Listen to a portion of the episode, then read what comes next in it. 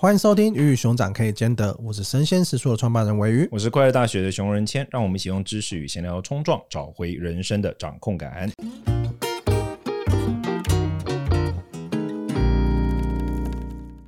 今天这一集呢，我们来久违的回答观众的问题。那如果你想要我，算蛮久的，因为是因为我看一下，我们上次回答的日期结束是六月，所以七月的观众我们都没有回答到。七月对你来说是一个怎么样的？现在已经八月了。那你觉得七月感觉如何？我七八月，我我我现在看起来我的七八九月都很忙，七八九月都会很忙。对啊，oh、我的日程过暑假这三个月排的蛮爆炸的。不过我觉得你最近比较少已读我、欸、啊，真的、啊，因为我就是认真啊，认真认真的工作啊。你是说之前都在混吗？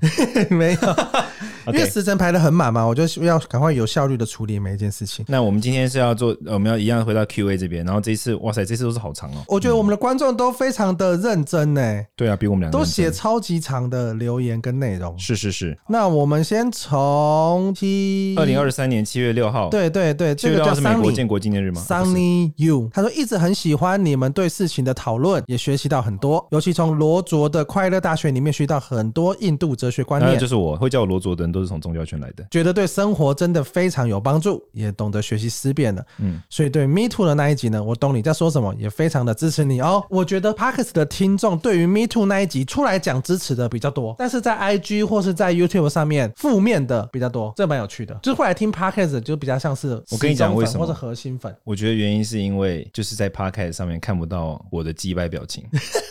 他只听得到我的声音，就觉得很合理。但是，一看到 YouTube，觉得干真的太贱了，不行，我要。不是吧？我觉得比较偏向是，就是来听的人都比较认真。对了，因为 YouTube 跟 IG 上面它就是短啊，比较容易它就是短片啊，它就短片啊，本来就是稍微去脉络化的呀，所以本来就不是看着整个完整脉络。所以说，我们同事剪的那个短影音，不是啊，那个东西再怎么剪，都只能这样子啊。你就算就是直接留一小时，你就算找那个奥本海默的那个诺兰，你就要这就算就算叫诺兰来剪，应该也剪成差不多那样吧？那个东西本来就只能剪成那样子，不然怎么办？因为那个东西太长了，我们那时候聊了快两个小时，真的。对啊，所以他一定会很去脉络化。好，你第一题是你读了，可恶。第二题就换我读，爆炸场哦。二零二三年七月六日，南部小孩有给我们一点反馈。两位主持人好，我是之前留言的南部小孩，很感谢主持人用社会福利和家庭教育的观点切入躺平族问题，是我没留意的观点。留言时间刚好是性骚扰案件如火如荼之时。针对任谦老师说的教育方面，有没有在这方面努力？以自己工作认知，教育部预令各级学校对于性别相关的教育宣导，从十几年前开始特别重视这一块。说个不好听的，我有位同事就是因为性骚扰学生被判永不得担任教职，其身份证字号会通令。全国相关教育机构，包括补习班和安亲班。哇塞，好帅哦！做到做到这么身份证字号哎，对啊。我是希望他经过 seven 的时候，那个东西都会叫。经过 seven 的时候是 性骚扰，性骚扰。Sorry，他这这不这不是这不是他讲的哈。那我们继续。校园里面所有孩子们之间的不当语言、身体的骚扰事件，也都规定要通报上级。自己也曾处理过几个学生和学生同性间身体界限模糊的事件，包括辅导机制全面启动，通知双方父母，让孩子知道什么是身体的界限，任何人都不可以未经同意碰触身体等等等。这些宣导我们一直持续。正如仁谦老师说的，要在第一时间表达这样的语言动作是不 OK 的，一定要当下反应。很多时候教育。孩子有正确的概念，但不见得当下就马上反应过来。正如八十趴的人的人类基因会因为有这样的反应，教育的目的只是一次次提醒大家预防胜于治疗，至少教好年轻一代很重要。一个现职的国中教师流，很棒。哦，原来是国中老师啊！对啊，我们听众有国中老师哦，谢谢你的分享。其实我觉得这个东西就是你真的有完整听完 Podcast 就比较知道到底在讲什么东西。到底熊仁谦在 key 什么笑？有有这有认认真在听。对啊，我觉得预防胜于治疗绝对，因为预防不论是从成本来看，或者是就是时间成本，或者说效益上来看，或者说对于当事人的那种。影响来看的话，预防的效益绝对会比治疗还要大，而且因为很多时候治疗不一定能够得到好的治疗，得不到好的治疗是非常常见的。像我最近就有一个同事就是这样，但跟这个无关，他就是生病嘛，年岁比较长，哇塞，他在就是之前预防他也可能没有做那么足，然后在治疗阶段他就反复的不停的在寻求不同的医生的帮忙。那其实就这个过程拖很久，而且很辛苦。越看到这种案例，我就越觉得说，其实不是只有在生理上面，心理上面的状况也是真的是预防比治疗。我们要早睡早起。对啊，我一直这样子愿望，一直这样期待自己，可这件事从来没有发生，没有错。谢谢。哎，我觉得这个留言我觉得很厉害，是他刚前面讲到现在的老师哦，他应该是讲同事，因为他国中老师，他同事应该也是老师。对啊，对啊。因为性骚扰学生被判永远不得担任教职，是身份证字号是全国教育机构补习班跟安亲班都会收到，我不知道是收到什么通知，哎，可能就黑名单吧？报劳健保的时候，key 身份证，对啊，可能就黑名单啊，就是把东西放进去之后，电脑就会亮啊，就会什么样，就说这个人是有不良记录之类的，有可能。对啊，好，下一题，下一题更长，换你。是阿布罗阿布尔，抱歉，这个阿布阿布尔，刚刚抓错各位讨论的重点，刚刚是他可能在听的时候，OK OK，社会风气如果能够帮助关系之间更明朗化、更进步，那也就很好。但是这只是旁观者的角度，就当事者事主而言，就算有混乱与伤害过去，但在公开爆料的当下，其实就是破坏了过去奠基的关系，牵涉到了法律，又必须去反复举证出庭，这其实就是二度、三度的伤害了。宏观的角度来看，一。当权力不被情境所认可，伸张权力往往会被认为跟情境冲突。但辩论是顺着环境发生的竞赛，如果辩论当中突然揍人，才会是越界。二结构造成的社会情境，让当事者自认为当下不被的权利，甚至被外围的人也会有这种标签，认为凭什么要求拒绝？如果一味的重程序正确或是读空气，就会强化这种风险。请看杰尼斯案例，甚至不是日本自己报道的，就像讲解佛经，不少人认为只有出家僧侣才行，才最正确一样。三。Me Too 这一波虽然混乱，但有一部分是在反思过去发生的隐藏的创伤跟视野，都可能是有序、安全、顺势之下被忽略的。宏观看起来能降低弱势，有时候是个人为自己维护权利的阻力，有时候是包含优势的周边群体知道有序权利不一定理所当然，而更能有弹性去互动，可以是一种给彼此的赋权。所以 Me Too 除了疗愈，长久来说也帮助未来人在当下能说出来，这两者是不相违背的。这不是问题吧？这不是问题，这应该就是他的新的分享。对这件事情的分享跟他的反馈。好，谢谢你的意见。来，我们下一个，好像是一个 论，好像是个论文哦。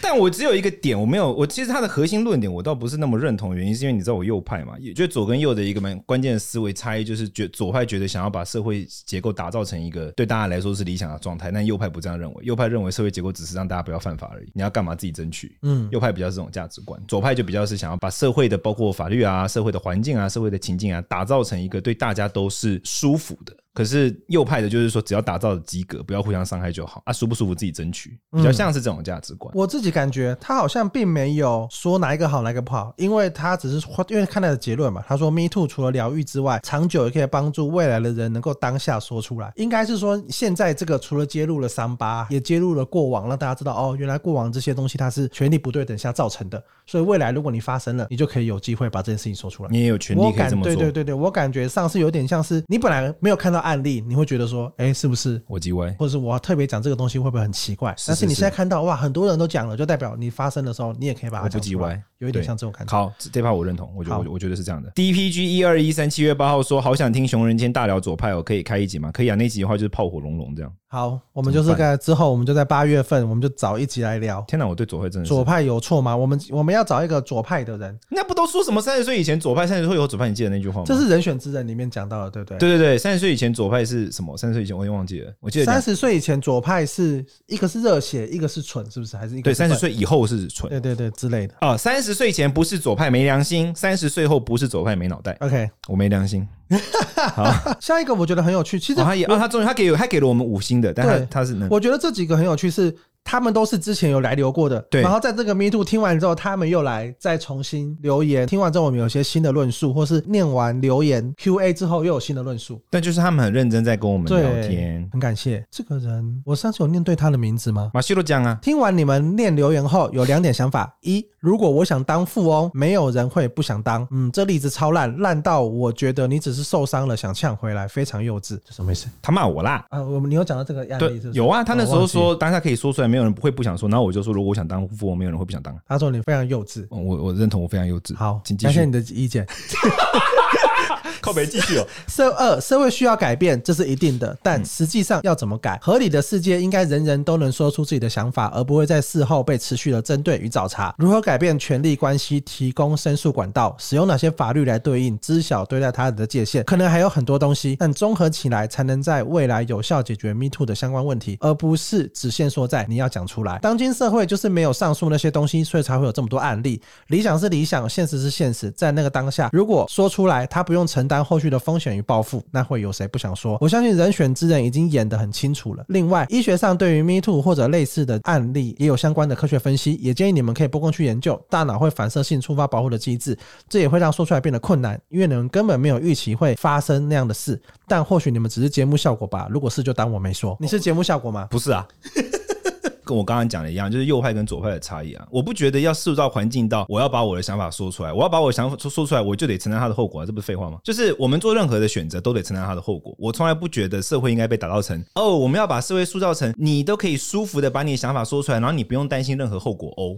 我不认为这是一个理想的社会状态。我认为理想的社会状态就是每个人都知道自己做的选择，而且必须为他承担后果。就如同我当年，那只是举例，就如同我当年就是十三岁的时候，我去印度读书的时候，我身边每个人都跟我讲说，你去的话你就失去学历了。台湾是一个这么这么重视学历的环境，如果你去印度读书后来失败了，你回到台湾，然后就是你找不到工作或者是什么，那。你会直接就输在，不是只是输在起跑点而已，你就直接被击溃了。这样，我那个时候，如果我们那时候没有做这个选择，然后我事后一直说环境没有让我可以义无反顾的做这个选择啊，那不是很妈宝吗？我是说，如以我的案例来看的话啦，我的价值观一直不认为说社会必须被打造成一个每个人都可以超级无敌被接住的安全网，我没有那么相信社会安全网这件事。我认为就是我在我的世界观里面，我认为我就比较新加坡那种，你知道，我就比较像之前那个谁啊，李李光耀说过一句话嘛，他说新加坡没有人有铁饭碗，每个人都是瓷饭碗。如果你打破了，不好意思，你虽小，每个人就是得努力为自己争取。我我是属于比较这种价值观，就是比较右派、比较比较 tough 的那种人啊，所以我的确认为社会不需要打造成一个安全网。我认为社会是帮助我们能够更有效的去自由发表自己的意见。但是发表者在当下也得意识到自己发表这个意见会有承担的后果啊，就是正常健全的社会啊。但这是我价值观。我自己觉得这中间的讨论的困难点，好像其实，嗯，刚刚的马修讲，好像觉得我们或是熊仁谦这边他讲的这个案例，好像是在一个一定只能这样就要否决另外一个事情。但我觉得这个争论有点像，到底一个现在一个开发的国家跟已开发国家，一个进步的国家，好像大家觉得北欧那边是一很进步的国家，因为所有人都被社会福利照顾，对，然后你要缴非常多的税，可是你老了你不用担心没有人照顾你，对对，啊，这是一种理想的状态。对，那有的人认为，哎，我社会不行啊，我就我不想缴那么多税，我赚的比较多，我可以照顾我自己。对，那你赚的比较少，那你没有办法照顾你自己，但是那个那个是你不努力。我觉得可能会有这样子对于一个社会状态的理想的描绘的方式。对对对对对，所以我觉得这是这是每个人对于。自己心目中社会理想社会的样貌想象不一样，然后我觉得这个东西其实也是整个民主社会它有趣的地方。对，大家就是此消彼长嘛。有的时候是刚刚讲好，我们假设也要很简单的分成左派右派的话啊，有的时候是左派比较高，有的时候是右派比较高。然后每个国家的这些比例不一样，造成每个国家的样貌不太一样。对对对，因为像我也会觉得说啊，我要是被征很多税，但是我未来要被照顾，或是这个东西，我会觉得说哇，那我在当下被征税的时候，会觉得很干。我我也没办法想象我未来的我会。重点是左派基本上都会破产哦。By the way，我只是分享实务层面基本上都会破产哦。我自己对于这件事情来讲说，马修讲你你在如果你现在在听的话，我觉得你提出这个建议，我是觉得说也确实蛮好的，因为我自己也想要说哦，要是一个社会它是可以承担跟去承接这些东西，是一件很好的事情。我觉得熊讲的比较像是就是在另外一个层面，是不是我们可以在前面预防或在教育的时候可以做更多。对，让大家不用真的遇到了才在想要怎么办，所以我觉得这两个东西它并不是冲突的。当然，我我可以理解现在讨论这个会觉得说好像在检讨受害者，但我觉得好像也没有，好像不需要往那个方向去。它就是另外一个解法，两边要同时并行，就是不管是社会的发展还是教育，我觉得同时并行的话，就能够朝一个比较理想的状态去。为什么会这样讲？因为我觉得台湾的政治情况极度不适合左派性的这种。社会文化，因为我们面对着一个强大的外面的压力。一般来说，你看世界历史上面，就是只要是身处在危机的边陲的国家。他如果不往右派的那种方向靠近，他一旦往左派的这种社会福利啊，或者说依赖社会的方向靠近的话，当他真的假如不幸遇到了这种嗯实物上的危机，不论是战争或什么，他崩溃的那种几率都是蛮高的。你看那种处在地缘政治非常紧张的地方，那国家都超右派的，比如以色列、新加坡，我觉得还得把台湾的地缘政治的情况考量进去。所以，我这我个人是对像北欧那种，当他打不打他嘛，基本上很少会打他嘛。可是我个人的确就是认为说，以台湾的政治现实来看的话，一个想要创造安全健康的文化的这种文化氛围，我觉得对于于台湾，我个人认为它并不是一个好的一个思考方式。我认为台湾是，我记得忘记在哪一集我有说过，我觉得台湾现在缺的是尚武文化的这种文化性质。我觉得这个对于台湾现在的跟我们现在处在地缘政治有极大的关系，因为我们知道嘛，在历史上就是之前有人开过玩笑，之前马克宏有一句话就是，你知道他那时候马克宏去大陆回到欧洲之后，他有表达了一些想法，那时候美国的报纸就有指责他的一些观点嘛，就是他没有想要介入海峡两岸的事情嘛。但他最近有改变了啦，大有条。可是我要讲的意思就是，我觉得法国呃，我们撇开北欧不谈，北欧的情况是因为它是小国寡民，这个也是一个重要的前提。广大的资源环境，少数的人民，我觉得那个状况不太一样。但是像法国这个情况，它比较像是一个值得观察的重点。它其实是一个蛮左蛮左倾的一个地方嘛。但我们都知道，法国在近代的几场战争上，基本上没有一场是赢的。他只要遇到大二战的时候，大二战、一战全部都是啊，马上就被德军干掉了嘛。所以我觉得一个左派国家在面对到战争的时候，它所会表现出来的状况，目前看起来理想性比较低。反而是右派性比较强，像英国。你看那时候德军都要压过去了，然后那时候丘吉尔还有整个国家的人民们，因为为了自己的生存要去争取自己的生存权利的那一种，我我认为右跟左的一个关键差异就是说，我认为右对于自己我要去争取我自己的东西的这一种东西是极度重视的，他不认为是体制性的问题，他就是我要争取我的，如果我不争取我的，我就会死的这一种发自内心的那一种冲性是很强大的。那这种东西，我觉得他在面对到外来的这种骚扰的时候，我觉得是一个重要的动力。所以最重要的是来看到台湾的情况的话，我觉得台湾是往右派文化发展，可能对于我们现在状况比较，但但是我理想社会了。我看到他叫做 I am Nico Lin，然后是七月二十二号的一个分享。他说想请问有关于社交恐惧，这几年明显发现自己只要去到任何需要社交的场合，需要鼓起很大的勇气，只要想到都会很焦虑。抵达现场后蛮不自在，尴尬不知所措，对自己尴尬感到很失望。我了解需要练习，也想成为一个善于交际的人，很欣赏那样的人，也觉得会比较生存的顺利一些。不确定是否就是逼自己一直去，一直练习就会逐渐进步吗？我不知道哎、欸，我也不善于交际。我那天听到我朋友他，他他是也是一个名人，然后他就说他在路上他也会遇到他的粉丝。然后他们就聊了一下，然后问他说：“他遇到粉丝他会怎么办？”他说：“其实他也不知道要怎么跟对方聊天。他粉丝叫他，他会跟他打招呼、点头示意，但是他也不知道要怎么，我也不是也不知道怎么开口。这种这这种是这一种嘛？然后另外一种是我在陌生的场景里面，嗯，我也不太知道要怎么跟不熟的人聊。但是如果就问他说：“你是在听四眼版的求佛吗？” 诸如此类的，你要问他说：“你耳机里面的听的是什么？”他才会讲。哦，我在听。那你有耳机吗？那你耳机戴起来一下好不好？四眼版的求佛，对了。对，但我的意思就是，我觉得啊，我觉得这个很好，就是问问题，我觉得会是一个好的。就是你问各式各样的问题，然后表达对对方的东西感觉是有兴趣的，我觉得这是一种。但我觉得这方面我们直男很值得跟女生学习。就是我自己观察，就是女生在认识新朋友的时候，他们都开始夸赞对方的穿着。哎，你这衣服好好看哦，你在哪里买的？就是这，我觉得。那你买的这也是一种不错的问题啊。但因为直男不会这样啊，直男跟直男之间互相接触都蛮无聊的。我觉得这值得蛮值得学习。不过呢，我我但是他搞不好是女生呢？她是她是女孩子是。那我我个人的话建议是，觉得刚刚玮瑜讲的是比较像心法的状态，呃，技术的状态。我建议的是比较是心法层面，就是心理建设层面。就是我觉得第一个就是你得先为自己预下。我之前有录过一个影片讲这个，就是我觉得得为自己预下一个心理准备，就是说我今天来这里我要待多久。我觉得有时候啊，不可测才是最舒不舒服的。我要待多久是什么意思？比如说我今天在社交场合，我觉得最讨厌是不可测，就是啊会不会来了两小时，然后等下他们还要刷拖，然后又我又无法拒绝，巴拉巴拉巴拉巴拉。我觉得不可测对人来说是极度不安全感的，所以我觉我自己的话，就是如果是这种情况，我一般都会先给自己内心建好一个心理建设，甚至我到场，我可能就会告诉大家，我只能待一小时，我已经做好心理建设，就是我会把所有的不确定性尽量变成确定性。呃，我觉得让人感到焦虑的东西，除了技术层面的一些东西上面，我觉得心理层面蛮大的一点是不确定性嘛。所以如果说把一些确定性锁定好，说不定可以可以慢慢去调整这件事。当然，我觉得一个更重要的点是结论，它的最后一个问题，我觉得是特别重要，就是请不要觉得说逼自己就要进步或什么的，因为人格有不同啊，我们之前聊过这个主题嘛，就人格有分内倾型跟外倾型嘛。这是善于交际的也没有特别会生存的顺利啦。对啊，这跟那个没有，这跟跟那个没有关系。就是我记得之前有一本书聊过这个主题，就是现在的社会是鼓励外向，然后你你知道这个这个观点吗？就是现在整体台不只有台湾了，就是世界上的社会可能是受到美式的思想的影响，就是非常鼓励外向的人格特质，对于内向的人格特质没那么宽容。那我自己虽然是属于比较外向人格特质，但是我觉得的确这个不是一个好的事情。就是说，因为外向人格特质跟内向的人格特质，它其实是人格。也就是说，它真的就起跑点的不同，它不是说谁优谁劣，不是说就是内向就 disable，不是这个意思。两种人有不同的生存方式。像我讲尾鱼的例子好了，就是我们前几天，因为我们要一起做一个东西，然后我们前几天开会，然后那时候在试菜的时候，就是试菜，我都讲试菜，全是试菜。你那边他发现，对我是婚礼试菜，婚礼婚礼试菜，我们俩，我们我们两个，我们两个决那个刘俊又要犯重婚罪这样。然后我们那时候就是在试菜的时候，那时候讨论一个问题嘛，你记得吗？就是那时候讨论那个座位的事情。OK，然后那时候尾鱼就当场没有表达任何意见，可是他大概回到家过了四小时。时之后，他就把他的想法写上来，然后我觉得是很缜密的。这就是我自己观察，我觉得这就是比较像内向人格特质的特色，就是比较内省型思考的人，他需要一点时间。我当下我不会突然间讲很多东西，但是我想说，对，那到底要怎么办？这是优点啊，因为像我是属于比较外向的人，那可能我当下讲出来的话可能是屁话，就是我当下下意识反应，可是可能没有帮助。所以我的意思是，外向的人跟内向的人各有自己的人格优势。那只是说，内向的人意识到自己是内向的人，如果必须面对这个状况的话，我的建议就会是把不确定性拿掉。也就是说，在很多情况之下，你可能先知道，哎。我接下来要跟这个人相处多久，或者说我来到这个场合要待多多久，我要跟几个人讲话，